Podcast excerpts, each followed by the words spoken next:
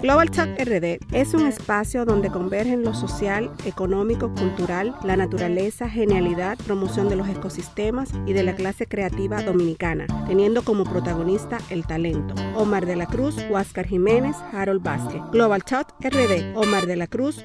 Bueno, miren señores, los Óscares fueron el pasado eh, domingo. Muchos todavía están esperando los Óscares.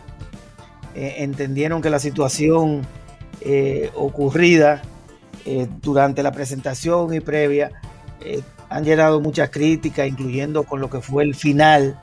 Nadie esperaba un final, como decimos los dominicanos, tan desabrido. Pero, en fin, esos son los Óscares. Y en mi humilde opinión, ellos pusieron como una línea de pizarro y dijeron, bueno, vamos a tirar esto ya que tenemos un año y pico fuera del, del sistema. Vamos a hacer esto, vamos a irnos eh, con Soderbergh. Me pareció ver una, película de Soderbergh en cierta forma. Y salieron de eso y premiaron lo que ellos entendían que era eh, necesario en ese momento. Pero eh, es bueno escuchar de voces más capacitadas que todos nosotros de lo que la opinión de ellos. Vamos a comenzar con José de Laura. José, tu opinión y tu parecer de cómo fueron estas premiaciones en tres puntos sencillos. Premiación, que es el, espectáculo en sí, las, eh, los galardonados durante la noche, esos dos puntos, presentación y galardonado. El micrófono es tuyo, José, gracias. Muchas gracias, muchas gracias, Omar. Saludos, Harold. Eh, que no sea, que no sea muy cinéfilo, creo que eh, no tiene ningún problema en este momento porque el cine está necesitando de grandes economistas que le ayuden a salir de la encrucijada en que está. Mira, Omar, pienso que lo primero sería eh, hacer un poco de proficiencia en torno a lo que es el Oscar y lo que mucha gente espera del Oscar de Hollywood. Lo entrega la Academia de Hollywood Academia de Artes y Ciencias Cinematográficas de Hollywood, y eso marca ya una diferencia con relación a las expectativas que mucha gente se puede hacer. Yo veo el Oscar como la culminación de un formidable proceso de mercadotecnia, que por ejemplo para el Oscar 2022 ya inició, en el sentido de que hay películas o hay proyectos mucha gente quiere que suenen para el Oscar del próximo año y que ya inició este proceso de mercadotecnia, dando a conocer una nota de prensa por aquí, dando a conocer que el film está en pre o en postproducción, etcétera, etcétera. Entonces, para mí es interesante el, el hecho de que cuando uno ve hacia el interior de la academia los 9.921 votantes que estaban registrados al 31 de diciembre, fueron los que podían ejercer su derecho a votar para el premio Oscar, la nomenclatura de la academia es una cosa desastrosa. Más del 60% son todavía hombres blancos mayores de 60 años. Entonces eso da ya como un perfil de lo que puede ser el, el, premio de la academia. Sin duda el Oscar es el premio más famoso de todo el mundo, no solo del cine, de cualquier área que uno imagine en donde hayan premiaciones, el Oscar es el premio más famoso, pero ni siquiera dentro del mundo del cine es el premio más prestigioso. Ese, ese lugar del premio más prestigioso es de la Palma de Oro del Festival de Cannes. Pero entonces ahí volvemos otra vez y creemos que hay que marcar una diferencia. Hacia el interior de la academia, en la persona de estos 9.921 votantes, no se argumenta no se debate ni a favor ni en contra de ninguna película. Simple y sencillamente los directorios de la academia nominan a una serie de películas y quienes pertenecen a esa academia votan eh, por la película que entienden ha sido la mejor y para todos es sabido de que eh, quienes están inmersos en el mundo del cine, por ejemplo, un, un editor de películas que realice tres proyectos en el año, no va a tener prácticamente ningún tiempo para asistir a las salas de cine a ver las 356 películas que el pasado año podían competir por el premio Oscar. Es entonces cuando entra el asunto de la amistad, del amiguismo, del compañerismo y del mercadeo. Porque eh, muchas compañías especializadas en esto, por ejemplo, eh, celebran galas premier en, en diferentes salas de cine. Los dos capítulos más grandes de la academia son Los Ángeles y Nueva York. Entonces ahí se concentra, digamos que la lucha mercadológica por lo que es el Oscar. Pero a fin de cuentas no se debate, no se argumenta. Por ejemplo, con Alfonso Quiñones, que está aquí, he tenido la oportunidad de compartir ambos como miembros de un jurado en un festival de cine. Con Dayana sí hemos compartido en, otras discusiones de la Asociación Dominicana de Crítica y Prensa Cinematográfica. Entonces allí tú argumentas a favor o en contra de una película buscando de alguna manera un consenso, que lleguemos a lo que se supone es lo mejor o lo que puede ser lo mejor en el contexto de lo que tenemos. Eso no sucede en la Academia de Hollywood. En la Academia de Hollywood prima más un voto sentimental o un voto comprometido con una compañía, por ejemplo, si eh, Alfonso hace películas y es actor y Omar hace películas y es actor, pero Omar no me invita a sus parrilladas y Alfonso sí lo hace. Ya eso es una razón de muchísimo peso para que yo incline mi voto por uno y no por el otro, aunque haga la mejor actuación del mundo. Porque esencialmente no se argumenta, no se debate, no se analiza. Es una academia que se premia a sí misma. Son los eh, agentes activos del mundo del cine que se premian a sí mismos.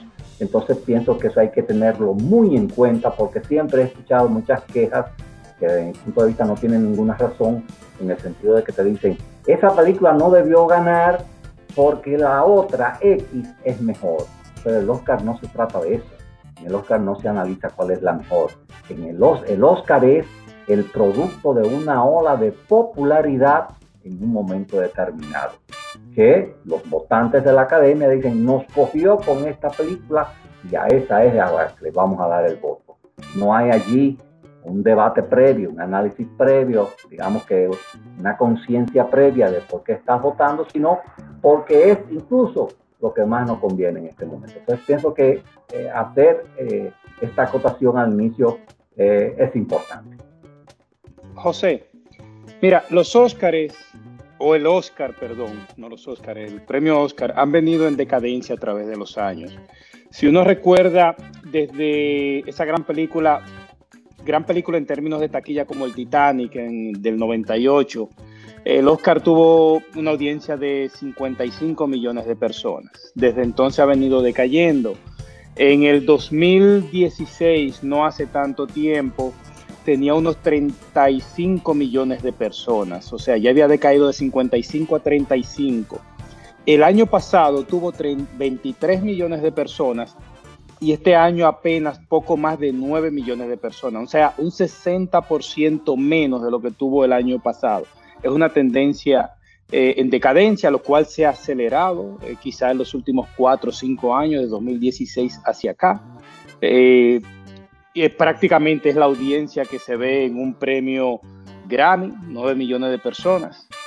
Algunas personas atribuyen esto a al hecho de que los Oscar o, el premio, la premiación en los últimos 3, 4 años ha comenzado a tomar una serie de posiciones políticas. Si, uno ve los discursos en cuanto a en los Oscars de los actores, uno ve que toman posición en cuanto a eh, las acciones de las policías, toman, abordan temas de diferencias raciales. Independientemente de, de la perspectiva que uno tenga, uno esté de acuerdo o no con esas posiciones, ¿Tú crees que esté incidiendo el tema de esas posturas políticas en el Oscar, en la caída de la audiencia, dado que eso mismo ha pasado en deportes que han tomado las mismas posiciones, por ejemplo, como el caso de la NBA, que no sé si tú eres seguidor de la NBA, pero la NBA se ha puesto a tomar una serie de posiciones políticas que incluso los jugadores se hincan cuando tocan el himno como una forma de protesta política.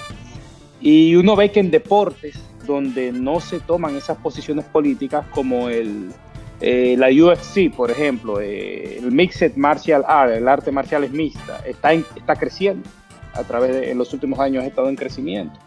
¿Cuál es tu opinión al respecto sobre esa caída en la teleaudiencia de los Oscars? ¿Tú consideras que es, tiene que ver esto de la toma de posiciones políticas, que quizá la gente eh, que quiere ver Oscar no quiere que le estén hablando de política? Eh, no sé, ¿qué te parece a ti?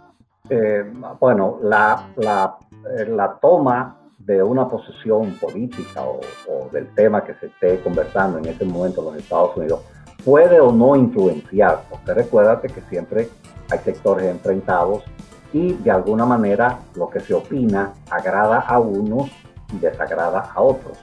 Yo creo que la caída estrepitosa del Oscar se debe a que no han tenido buenos libretistas para conformar un espectáculo televisivo, que es lo que al final está esperando la gente. Yo eh, quisiera cederle la palabra a Alfonso, porque ayer hablé con eso y sé que él tiene eh, precisiones muy, muy prácticas en el sentido de que debe hacerse un buen espectáculo televisivo, sobre todo para interesar a la teleaudiencia. Bien, eh, buenas noches. Miren, yo creo que lo, lo, peor que le pasó a los Oscar, a la gala de los premios Oscar este año, fueron dos cosas. Un, una gala terriblemente soporífera, eh, enemiga de la televisión, hecha para, ni siquiera para los cineastas. Eh, realmente para mí fue terrible permanecer esas horas eh, tratando de, de hacer clic con lo que yo estaba viendo. Fue abrumador, me parecía yo, yo, le decía, y así lo escribí además en la, en la crítica que escribí, que para ponerle un símil fue una no película más soporífera que un partido de golf entre un groenlandés y un indio mapuche. Es una cosa, pero eh, pocas veces pista, o la, la peor de todas las, las, que yo al menos he podido ver. Eh, creo que en eso eh, hubo eh, también influyó el hecho de que Soderbergh eh, él hizo la promesa de que iban a ver como una película, nada de eso, o sea, fue un guion eh, más aburrido que, que, que, no sé, que un que un festival de, de, de qué sé yo de cosas. Realmente, o sea, para mí fue terrible. Habían algunas tomas de cámara, qué sé yo, que tú podías decir, pero como, como show televisivo fue pésimo, fue pésimo. O sea, aquí hay, hay soberanos que son mucho más dignos que el, que el, show ese del, del, de la gala de los Oscars este año. Y yo creo que eso influyó muchísimo. Y por otra parte, fueron unos premios demasiado políticamente correctos todo medido, pero, pero milimétricamente medido, políticamente correcto, pero ya es una cosa ridícula, casi de, Corea del Norte. O sea, para mí fueron fatales estos, estos Oscars. Eso lo digo como show televisivo. Eh, y, en general el, el discurso eh, que pretendieron vender. Otra cosa son los premios, obviamente. Eso es aparte. Que si esta película te pareció que no debió ganar, que si aquella otra. Eh, tiene absoluta razón mi amigo José de Laura en lo que dice. En los premios Oscar no se debate, no hay eh, polémica, no hay, por lo menos aquí en, los premios acrobatas, uno debate y uno dice, no, pero tal película es mejor que esta y qué sé yo. Papá y, nos equivocamos igual, pero por lo menos hay debate. Ahí ni siquiera eso. Eso sin contar de que para uno poder llegar, para que una película pueda llegar a ser nominada, tiene que cantearse en el lobismo, haciendo lobby, por lo menos un par de millones de dólares. ¿Entienden? Entonces, eh, ya que estábamos hablando ahorita de temas económicos, claro, este, o sea, menos de dos millones no, no, si no hay un respaldo de menos de dos millones, tú no puedes contar porque, con que vas a ser nominado jamás, ni aunque tengas la mejor película del mundo. Eh, eh, permíteme hacer, hacer ahí una acotación. Con dos millones no te da ni para la sal. Dos millones fue cuando, cuando eh, te lo digo porque conozco ese dato, cuando eh, fresa y chocolate, o sea, hace como 20 años. 1994. 1994, hace, ahorita hace entonces, el dato actualizado es, por ejemplo, Roma, la fabulosa película para mí de Alfonso Cuarón, que produjo Netflix. La película se produjo con 15 millones de dólares y la campaña montada para el Oscar costó 15 millones de dólares. O sea, eh, Netflix, con, con, toda su mala intención, se propuso colocar a la película en, los principales estandartes de calidad del mundo. Fue a Venecia y ganó el León de Oro, e invirtió 15 eh, millones de dólares y logró que la película se llevara varios premios de la Academia también. Sí mismo. Diana, tu opinión al respecto de todo esto, cómo viste los Óscares, cómo, cómo, tiene, cómo lo percibe y cómo crees que va el futuro eh, de los mismos. Ah, coincido con De Laura y con Alfonso de que verdaderamente fueron unos premios aburridísimos. Yo creo que después de la debacle de los Globos de Oro, que hemos visto que premio tras premio eh, ha sido eh, un fracaso a nivel de audiencia, un fracaso a nivel de producción, un fracaso a nivel de interés, porque estamos premiando el 2020 y el 2020 fue un año que todo el mundo se quedó trancado en su casa, un año pandémico, un año catastrófico, apocalíptico. Y, e insistir en, la premiación ha tenido un resultado que, que a nadie le ha parecido sorpresa, porque verdaderamente a nadie le interesaba y tampoco hicieron muchas cosas como para que uno eh, eh, pudiera como buscar la vuelta. Entonces, si eso somos nosotros, que de ver películas hacemos un oficio prácticamente, que lo hacemos siempre, casi todos los días, y estamos al tanto todo el tiempo de la industria. Y a mí no me importó, no me interesó, no me llamó la atención. Eh, yo no fui tan valiente como Alfonso de verlo completo. Este, tuve que hacer esa tarea titánica para, para la conversación de hoy porque yo a los 40 minutos eh, me retiré a mis aposentos. Eh, no aguanté. Este, eh, no sé, ya lo, lo que llegó a, como categorías, como películas, uno dice, bueno, pero eso fue lo que llegó, eso fue lo, de 356 opciones que dijo de Laura, eso fue lo que ellos eligieron. para eso fue, hasta ahí fue que llegó el lobby del dinero y la corrección política. Eh, desastroso. Y algo que decía Alfonso, que creo que es el kit de la cuestión de, de la aburrición que fueron estos premios, y es la corrección política.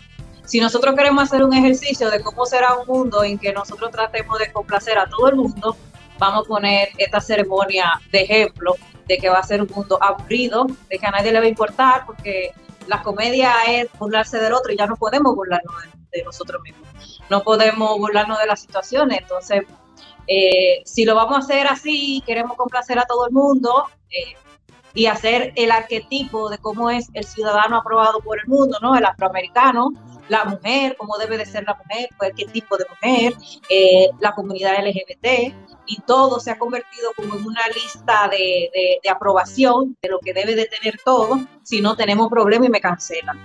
Entonces, yo creo que esta premiación eh, fue una necedad de la academia insistir en hacer estos premios.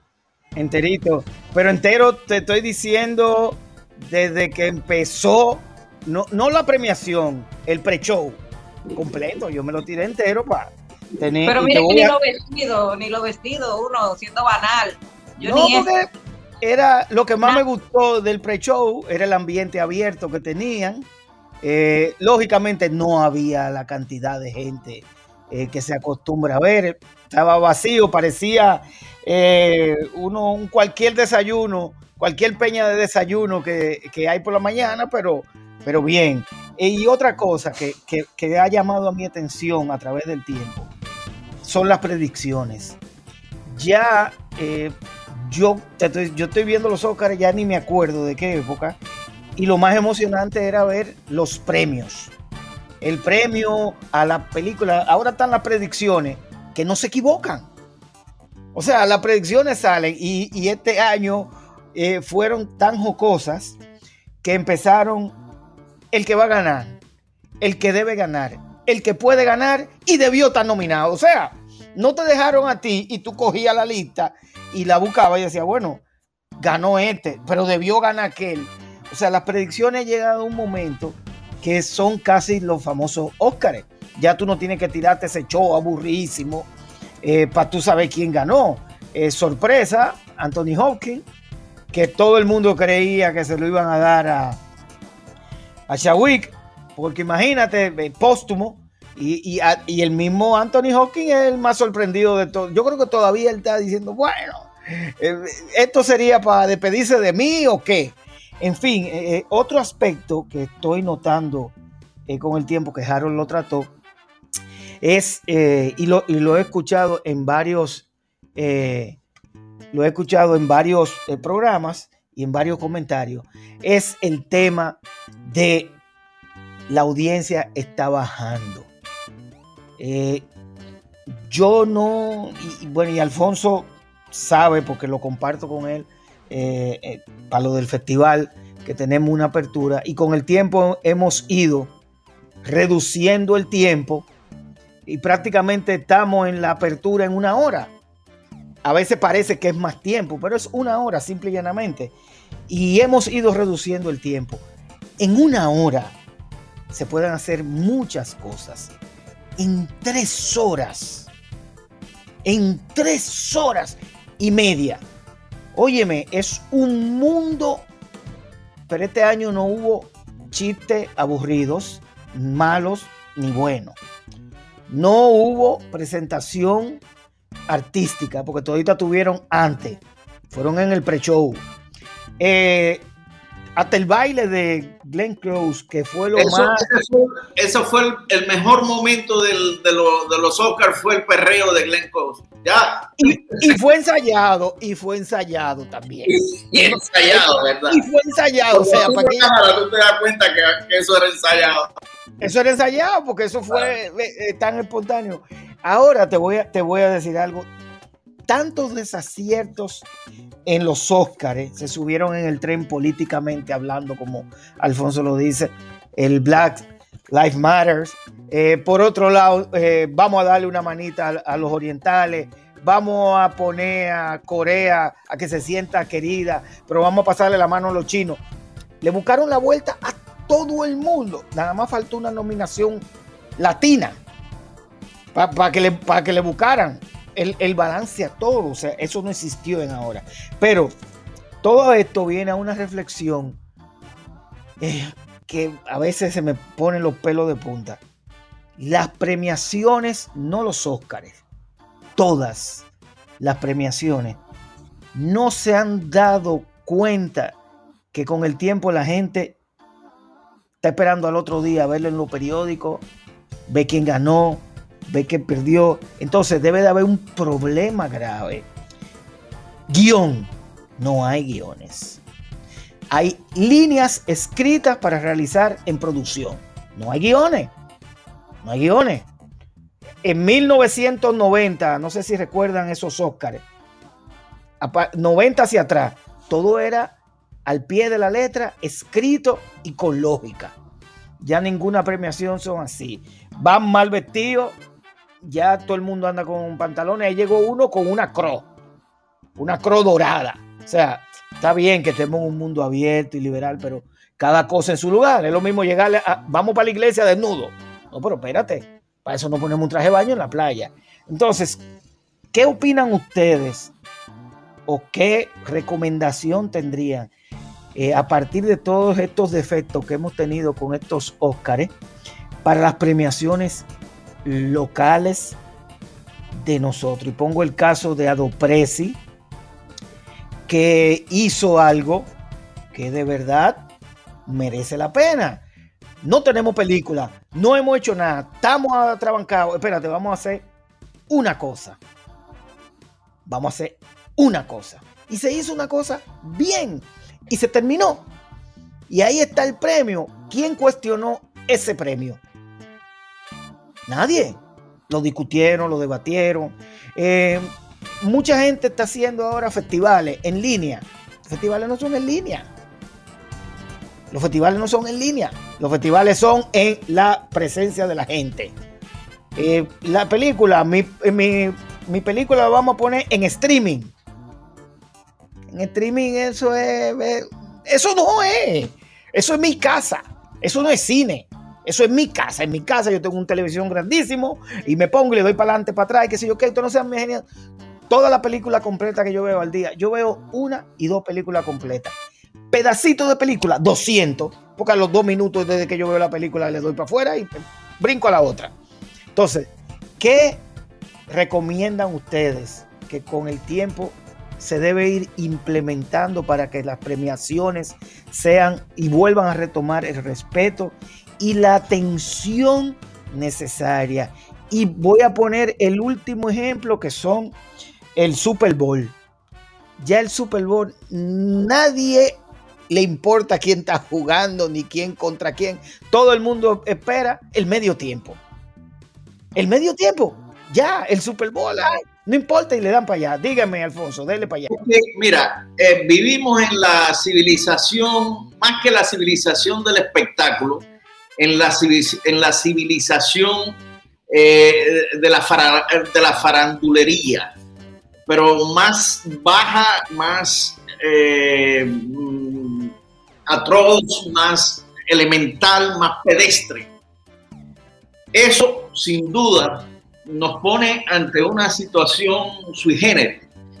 Eh, los medios tradicionales ya la gente no va el otro día a ver quién ganó el, Oscar. La gente se entera por Instagram.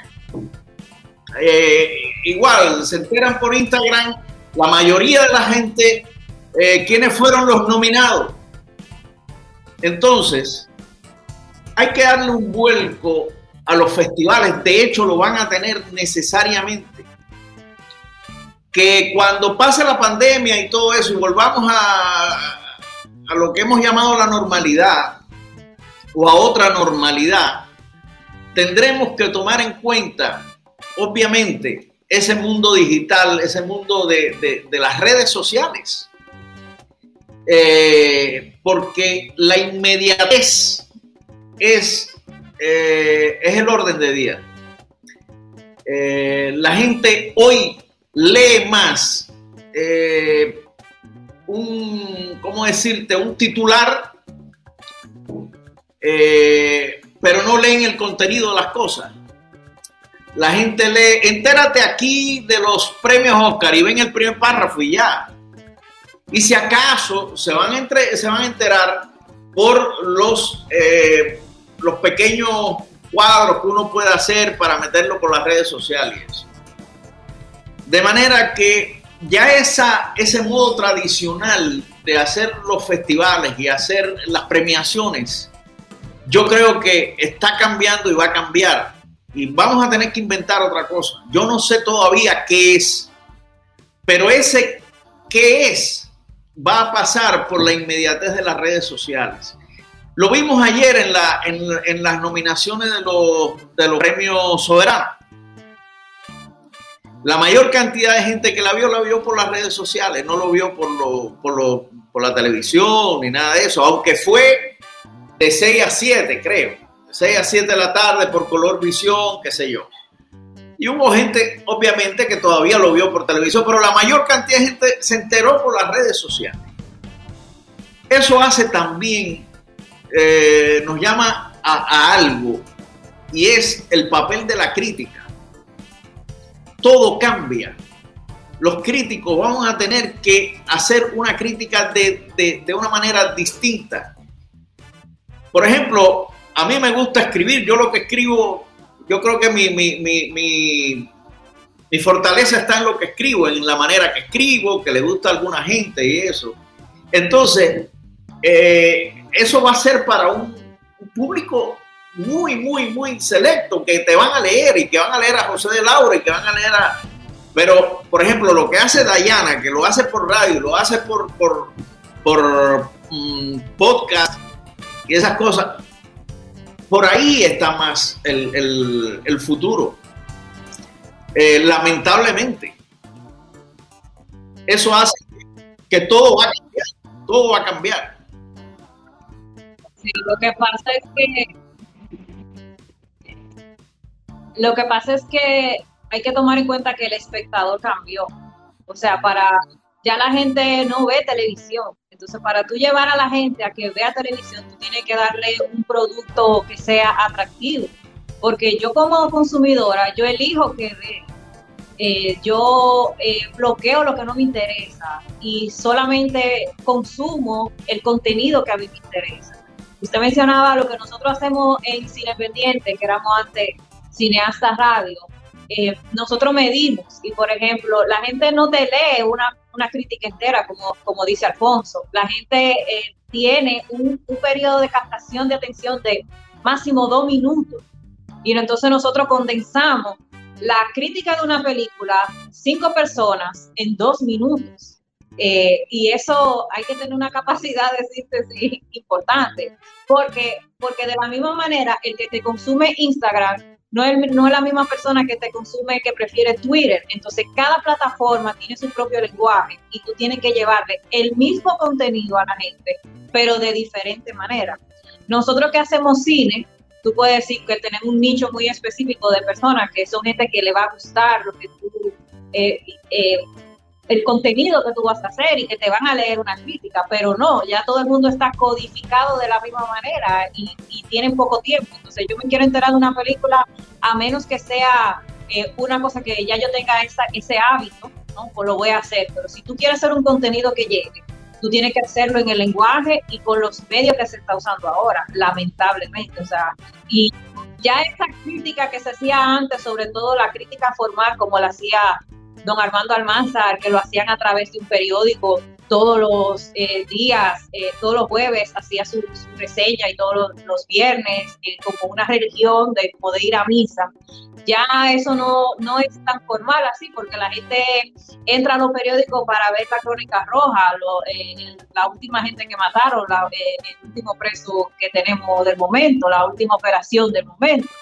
Este, pero el consumidor base de ahora es un consumidor que controla su contenido, que no tiene tiempo, que no le interesa tampoco irse en una leyendo tres páginas de lo que usted vaya en una de Nomadland. No le interesa.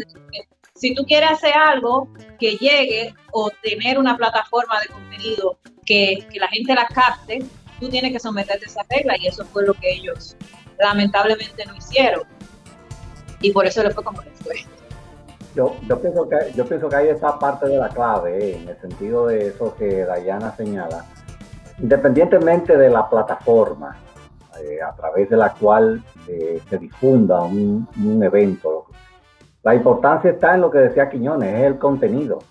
Y cómo ese contenido, a través de cómo tú lo sirves, debe interesar a tu audiencia sea, no importa si es TV por cable, TV abierta, Instagram, Twitter, lo que tú quieras. Si, ese contenido no está diseñado para atraer a tu audiencia, nadie lo va a ver independientemente de la plataforma.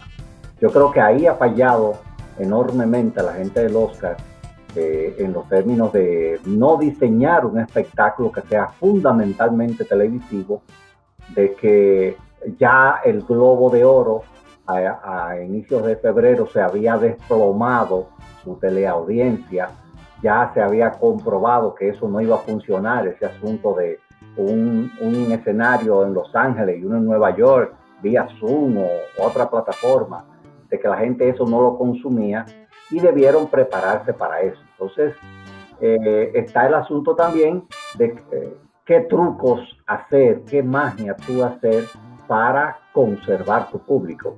Pienso que el Oscar tiene, al igual que otros eventos en vivo, fíjense que estamos viviendo unos tiempos con las plataformas streaming y las nuevas cadenas de TV, en que eh, lo único que a la gente le interesa en los términos del consumo inmediato son las cosas en vivo.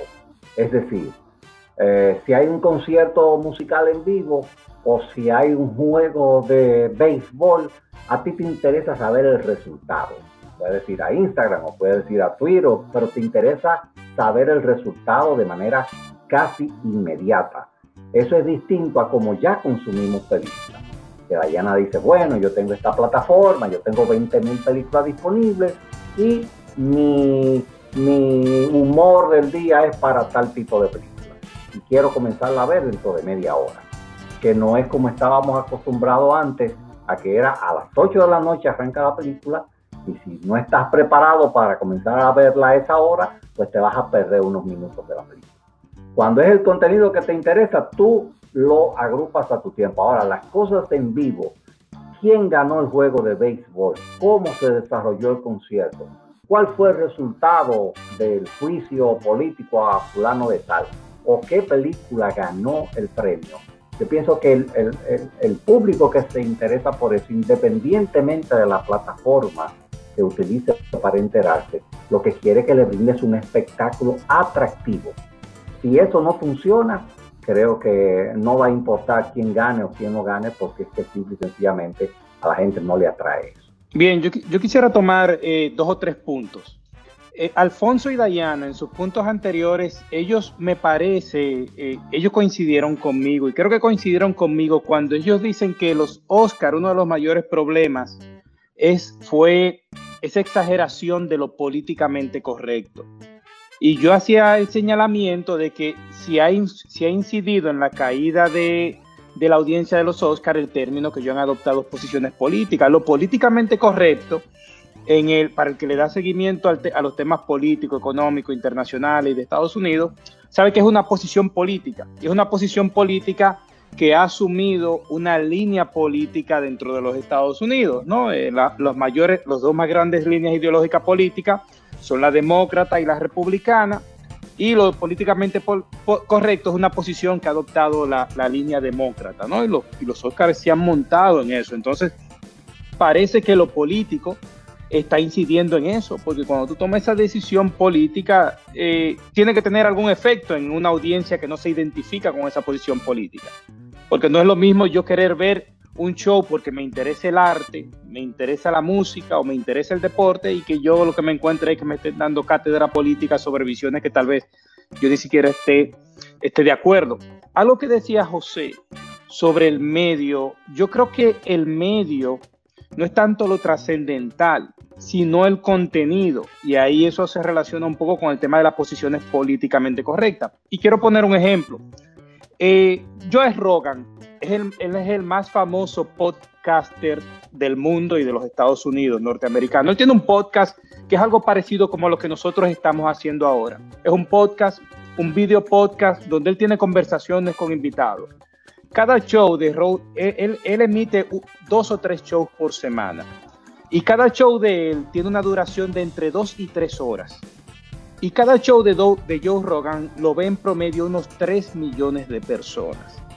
Hay shows que tienen hasta 25 millones de vistas de los shows de dependiendo de, de quiénes son las personas que él lleva. Entonces, sí hay personas que no le importa sentarse dos o tres horas a ver algo, un evento, en este caso un show, como un podcast, eh, si realmente entiende que el contenido de lo que está viendo es interesante o le ofrece algo. Entonces yo creo que sí, las personas, eh, no, creo que, tanto que sea un asunto de que, bueno, solamente el tema de la extensión y si la gente se está enfocando un poco en temas en las cosas rápidas como las redes sociales, eh, o que quiere cosas pronto, aunque eso puede ser verdad, pero también creo que no deja de ser cierto que cuando a la gente le ofrecen algo de calidad, le ofrecen eh, eh, algo que, sientan que puedan llevarse algo, la gente se sienta a verlo, independientemente de la hora, sea una, sea dos o sea tres horas. Perdóname, este, mira, habría que, que analizar, habría, yo no cuento con esos datos, habría que analizar de esos 9,8 millones de personas que vieron el, el, show de la gala de los Oscars. Y, abro paréntesis ahí, quería eh, agradecer y saludar a Iván Reynoso que nos está viendo eh, y ahorita nos, saludó por ahí, ustedes no sé si se dieron cuenta. Pero bueno, eh, ahí está, saludos Iván Reynoso. quería, quería decirles que este, este, este show probablemente fue dirigido al público afroamericano, a los asiáticos, ¿verdad? Eh, yo diría que más a las minorías, aunque la minoría latina estuvo un poco ausente de, a pesar de que sí había un, o sea, estaba el documental chileno eh, entre los nominados y no me acuerdo qué más había por ahí. Eh, hubo un español que fue premiado, el de, el de maquillaje y peluquería. Y los, los técnicos mexicanos de sonido que ganaron. Efectivamente, eh, en fin, habían algunas cositas. Bien. habría que ver de esos 9,8 millones de personas que vieron el show, cómo se dividió eh, según las etnias, digamos, ¿verdad? Según esas minorías. ¿Cuántos afroamericanos vieron el, el, show? ¿Cuántos asiáticos vieron el show? ¿Cuántas, eh, ¿Cuántos americanos? Y entonces, y también por edades, ojo, muy importante. Las edades que, de los que vieron el show. Yo estoy seguro que probablemente jóvenes habían mucho menos de lo que ellos esperaban que hubiese. Hay otro elemento que no, no, mencionamos y que está acompañado siempre de lo políticamente correcto, por lo menos en Estados Unidos, y es la cultura de la cancelación. Ese, ese, ese miedo a, que han impuesto, ese macartismo de nuevo tipo que han impuesto en la sociedad norteamericana y sobre todo en, en las figuras pensantes, ¿verdad? Eh, ¿cómo, eso influyó también en, la, en, la concepción del show, en la concepción de la gala? No sé, son preguntas que me hago. Habría que contar con esos datos para poder hacer un análisis un poquito más profundo de, de por qué sucedió esa debacle, ¿no? Eh, que es una debacle monstruosa, ¿eh? Señores, en el, en, el 2000, eh, a ver, les digo ahora, en el 2014 fueron 43,7 millones de personas. Pero ese fue el año del selfie de Ellen DeGeneres ese fue un, año que por lo menos en cuanto al espectáculo se hizo lo posible, pero del 2014 aquí eh, hemos pasado por muchas crisis y lo de la cancelación es un hecho. Y la cancelación, lo que más que el aspecto moral y de la palmadita en el hombro de, de Alfonso lo hizo mal, Alfonso tenemos que cancelarlo, es que Alfonso, el no cancelarlo me cuesta dinero porque la gente me lo exige, me, me, me, exige que, me, que mi marca diga algo, me exige que yo como productor diga algo, que yo como cadena diga algo. Y yo no puedo tener a Alfonso en mi película o en mi serie porque Alfonso es una persona que está vinculada a un hecho que todavía tal vez ni se le ha aprobado y no lo tengo con una cláusula de portarse bien. Ojo, que eso pasa, que se tiene que portar bien.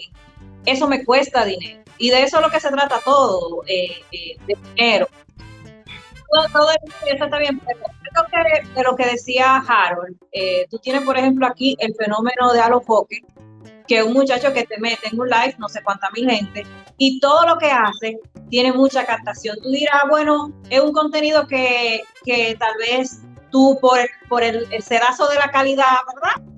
No, no pasa con buena nota, pero sí es popular. Pero es popular porque él le da a la gente lo que la gente quiere ver, quiere morbo, quiere farándula, quiere show, quiere sangre. Pero cuando yo te estoy hablando de un nicho, de un, de un público muy específico que ve un una temática específica, ahí tú reduces tu demografía y, y tú reduces eh, eh, tu alcance. Entonces, a eso era lo que yo me refería, no, no al medio en sí, sino a la demografía con la que uno quiere eh, utilizar cosas. Oye, y en siete años el público ha cambiado mucho, ¿eh? Desde el 14 hasta el 21, el cambio ha sido, pero enorme. Ha sido gigantesco, ¿eh?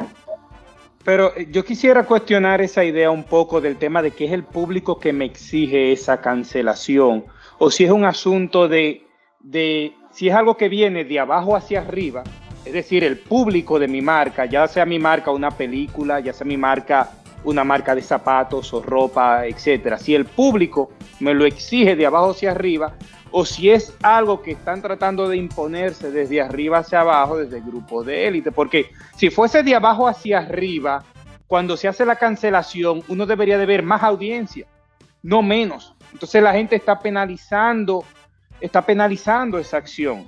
Y, ahí vamos, por ejemplo, eh, uno lo está viendo y, uno pudiese preguntarse, es verdad, uno no tiene quizá los datos y habría que hacer un ejercicio interesante a ver si esos datos existen, ¿no? Pero eh, uno no tiene los datos y uno está hablando quizás sin, sin mucha base, pero uno pudiese preguntarse, mirando hacia adelante, ¿qué podría pasar en una industria, ya sea artística o de algo comercial, donde yo en vez de priorizar la calidad o el arte, yo comienzo a priorizar el hecho de yo satisfacer ciertas cuestiones sociales. Yo quiero, por ejemplo, yo quiero una cuota, yo ahora mismo, yo no busco, yo no busco los dos o tres mejores comediantes, sino yo tengo que tener un comediante que sea una mujer negra, pero que además haya crecido, haya venido de Jamaica.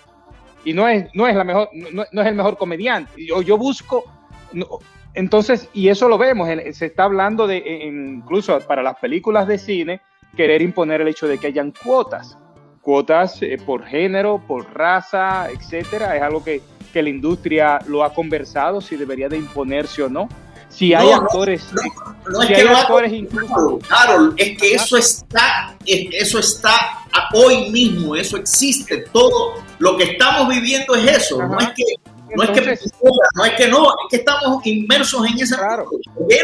Claro, estamos en ese mundo, entonces ya tú no estás, si tú no le puedes dar un papel a una persona, por más buena que sea, porque no cumple cierto estereotipo que yo me he creado, entonces eh, yo creo que cualquier industria que tú, que tú diriges en esa dirección, ya sea de la música, del arte, del cine o de venta de productos masivos como camiseta, eh, no va a durar mucho, la gente la va a rechazar. Sí, van camino a la, a la, a la desaparición porque estamos en una sociedad de, de borregos, o sea, la gente actúa en masa. O sea, eh, no, no genera mucho. Ah, bueno, es tendencia, estamos en contra. Sí, estamos todos en contra, vamos a cancelarlo. Sí, sí, sí. Y yo recuerdo cuando Frances McDormand eh, ganó su Oscar por, el letrero en las afueras de Missouri, ella dijo algo muy importante y que es de lo que se trata el verdadero cambio en la industria, y es en la forma de hacer el negocio. No en la pantalla final, que es un resultado que la gente ve el producto, sino en la forma de hacer el negocio en la industria, que ellos van a hacer el cambio que quieren, que sea inclusivo y que sea participativo y que tenga una perspectiva diferente, porque eso es lo que te da incluir diversidad, ¿no? Que gente de diferentes cosas te puedan aportar a tu proyecto eh, eh, importantes, ideas, eh, puntos de vista que tal vez tú en tu pequeña burbuja, en tu oficinita, creando proyectos masivos, no te va a llegar. Entonces, si yo no exijo que el crew de la película sea diverso, pero no porque lo exija, porque, ah, mira, me, me falta un filipino en mi crew, no.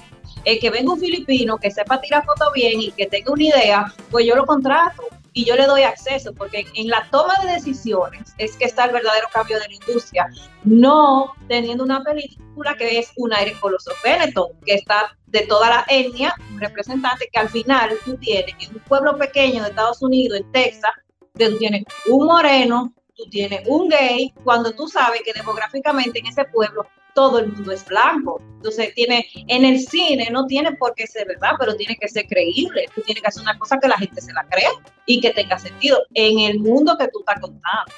Pero estamos en eso, en la cultura de la cancelación, en, en, la tendencia, lo que llegue a tendencia, eso es lo que va a controlar el mundo. Y no sé a, eh, dónde vamos a llegar, si, si, si esto es peor que el Berichi y los cuatro cadete de, Jinete del Apocalipsis. Jinete del Apocalipsis. Oye, mira, hay, un, hay otro elemento aún que, que influye mucho en la, en la cultura de la cancelación y que quizás ninguno de ustedes ha vivido y yo sí. Y tiene que ver con la autocensura. en las sociedades totalitarias, la autocensura es el pan nuestro de cada día. Es decir, tú te autocensuras porque tú sabes que si tú traspasas tales límites, te cortan la cabeza. Entonces tú, eso está en el ADN tuyo ya incorporado. Ese, ese, esa fuerza física, ese principio físico, es el que también está surtiendo efecto dentro de eh, esos sectores eh, de los Estados Unidos eh, donde se está ejerciendo la cultura de la cancelación. La gente se está autocensurando. Señores, cuando yo vi de que habían, habían, ahí está Marta Checo, saludos Marta Checo. Cuando yo vi de que habían, de que habían obligado a que la editora eh, de opinión del New York Times, una joven brillante, renunciara al periódico porque había dicho algo que más o menos se interpretó como que podía ser una cosa en contra del, eh, Life Matter, oh, del Black Matter.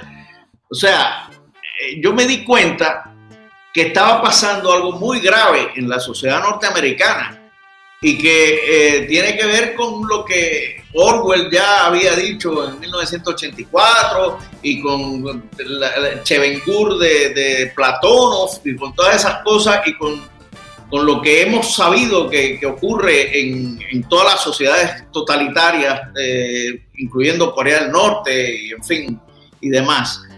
Eh, la autocensura es muy importante y la autocensura no es más que un resultado de esa cultura de que tú sabes de que te puede costar tu futuro y te puede costar tu bolsillo.